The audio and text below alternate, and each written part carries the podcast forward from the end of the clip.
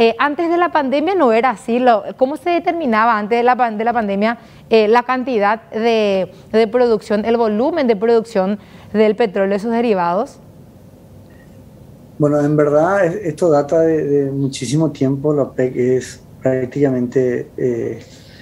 de mediados del 1900 que, que ellos, o sea, son cinco los países fundadores y después se fueron agregando algunos más eh, empezaron algunos del Medio Oriente junto con Venezuela, que eran los grandes eh, productores en esos momentos. Y como te decía, al, sumarse más países, hay un punto clave que es, bueno, que podíamos hablar otro día, que es toda la producción de petróleo de los Estados Unidos,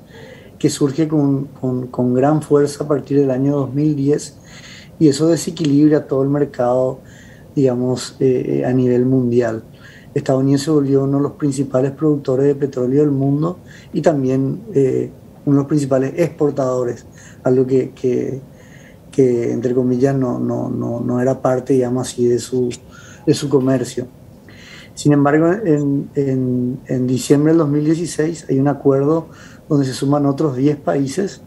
entre ellos eh, productores importantes como Rusia, Kazajstán,